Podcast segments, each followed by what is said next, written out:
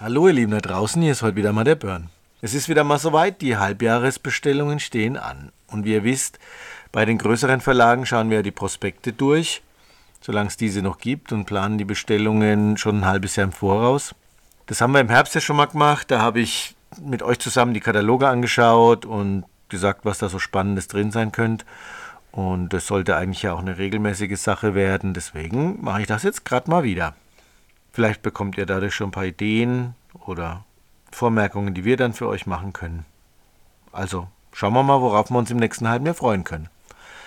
Dann fangen wir dann mal an mit Egmont diesmal. Asterix. Tja, der wird wahrscheinlich erst im Oktober kommen. Alle zwei Jahre soll ein neuer kommen. Also Vorsicht, es ist was angekündigt, das heißt Asterix im Reich der Mitte, das ist aber der Kinofilm und dazu kommt natürlich ein Abenteuer zum Nachlesen, so illustriert mit Filmcells und dann kommen noch so andere Bände, viel Käse, die man eigentlich nicht braucht. Der nächste richtige Asterix wird erst im Herbst erscheinen. Und da gibt es noch nichts dazu zu sagen. Aber es gibt natürlich trotzdem in Bezug auf Asterix was Schönes zu berichten. Es wird nämlich einen weiteren mefränkischen Asterix geben. Zum 20-jährigen Jubiläum der mefränkischen Asterix-Bände. Ja, Wahnsinn, 20 Jahre her schon wieder. Der wird am 5. Juni erscheinen. Asterix und die Marktbärbel. Und die Vorlage für den Band ist Asterix und Kleopatra. Hm, diese Nase. Ich bin sehr gespannt. Das wird bestimmt eine lustige Aktion. Und wir werden auch eine Aktion mit den Übersetzern machen. Natürlich Kai Fraß und Gunter Schunk die das wieder kongenial umgesetzt haben und bei uns natürlich am Erscheinungstag den Band signieren werden. Schön auch Häger, da gibt es was Nettes zu sagen. Da gab es die ganze Zeit nur die Jahrgangsbände, ähm, die jetzt so als kleiner Gag oder als Geschenkchen nicht so spannend waren. Insofern ist es da eigentlich schön, da kommen jetzt so kleine Taschenbücher raus, die kann man einfach mal schön aufs Klo legen oder verschenken. Aufs Klo legen immer nur einen Band, sonst kommen die Gäste nicht mehr zurück, also vorsichtig. Ja, die Karl Barks Library gibt es auch wieder in einer sehr, sehr schönen Form. Hardcover, jahrgangsmäßig sortiert und wieder auf die Erika Fuchs Übersetzung zurückgekommen. War ja lange nichts mehr lieferbar außer in den Klassik-lustigen Taschenbüchern, die bis Band 20 veröffentlicht wurden. Allerdings da eben nicht in der Erika Fuchs Übersetzung, da der Verlag meinte, da muss man mal wieder was Neues machen.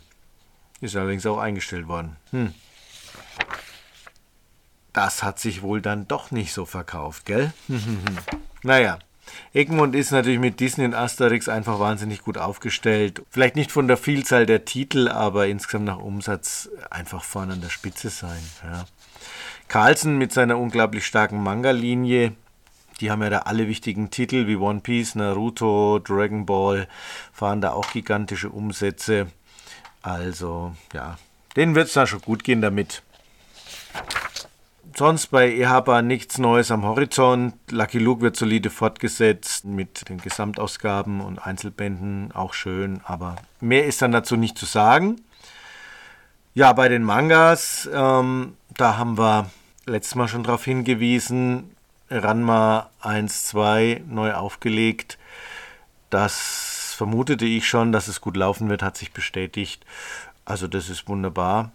Sonst habe ich da wenig auf dem Schirm, außer Atelier of Witchhead. Das ist eine tolle Empfehlung von Kasu gewesen. Haben auch viele gerne angenommen und freuen sich da jetzt auf jeden nächsten Band und da kommen auch wieder welche. Dann haben wir noch die neue Kategorie, wer macht die witzigsten Titel? Ja, hier, also Untertitel eine knallharte Büroromanze, Hiebe auf den ersten Blick. Naja, naja, naja. Mehr habe ich da mal nicht, was ich spannend finde, aber vielleicht entdeckt ihr ja da noch was. Naja, dann kommen wir mal zu Carlsen. Carlsen ist natürlich mit den Alben stark aufgestellt. Sie besinnen sich ja auch immer wieder auf ihre Klassiker. Da haben wir hier mal was mit Tim und Struppi. Ist ja der Klassiker schlechthin und den empfehle ich auch immer wieder gern.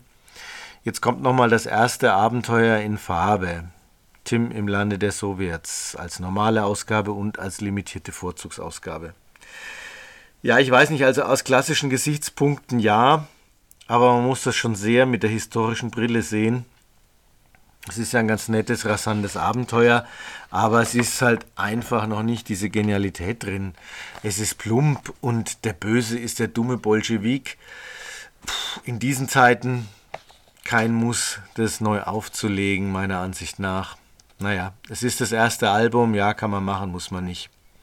Aber ich lese da lieber nochmal die Juwelen der Sängerin. Naja, weiter geht's mit ganz viel Spirou. Spirou der kleine Spirou, Spirou die Gesamtausgabe und nochmal ganz toll die Emil Bravo Bände, die Hoffnung-Reihe aus den Spirou Sonderbänden im Schuber als sehr, sehr schöne Ausgabe. Das ist eine tolle Sache. Ja, dann geht es da weiter mit Clever und Smart, geht rasant voran in der Neuauflage und in der Sonderbandreihe auch immer mit neuen Stories. Ja, überraschend für mich gibt es dann nochmal den Zusatzband zur Is No Good Collection. Ich dachte eigentlich, das wäre alles in dem Schuber plus dem Zusatzband drin gewesen. Jetzt kommt nochmal ein Band mit 33 Geschichten aus der Goscinny- und Tabary-Ära. Da freue ich mich. Schön, wusste ich nicht, dass es da noch so viel Material gibt. Wunderbar. Weiter im Katalog, naja, Peanuts gibt es viel. Ist natürlich alles Neuauflage, kein neues Material. Black Mortimer geht weiter. Eine sehr, sehr schön aussehende, hoffnungmachende Science-Fiction-Serie allerdings habe ich entdeckt. Rostige Herzen, wo es um die Beziehung und Seele und Liebe in Verbindung mit künstlicher Intelligenz geht spannend und sieht sehr, sehr schön aus. Und dann natürlich der Klassiker, also mittlerweile Klassiker, auf der Suche nach dem Vogel der Zeit. Ich habe immer geschrieben und mich beschwert, dass es die Bände nicht lieferbar gibt. Jetzt gibt es endlich den zweiten Band der Gesamtausgabe. Somit kann man da auch weiterlesen. Und es werden jetzt noch zwei einzelne Bände erscheinen. Das wird dann der Abschluss. Und dann wird es eben den dritten Band der Gesamtausgabe geben und somit dann eine der tollsten Fantasy-Comics aller Zeiten komplett vorliegen. Dann hoffentlich auch lange lieferbar. Ein wunderbarer neuer Band Valerian und Veronique Spezial soll erscheinen, wo die Geschichten entstehen. Natürlich von Christin und Messieret. Da bin ich auch sehr, sehr gespannt drauf. Sieht echt stark aus. Ja, also Carlsen super aufgestellt. Dann haben sie jetzt auch noch eine kleine Carlson for Kids Geschichte aufgezogen. Da haben sie sich anscheinend mal an E-Harper orientiert und denen was abgekupfert. Wobei sie ja sind ja ein Kinderbuchverlag auch. Also für Kinder haben die eigentlich schon genug auf dem Schirm. Ja, seit einer Weile gibt es da schon eine sehr, sehr hübsche Serie, Die Giganten.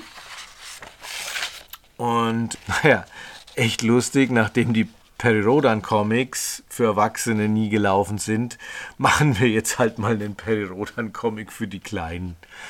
Perry for Kids, also der kleine Perry Rodan ist, naja, wir werden sehen.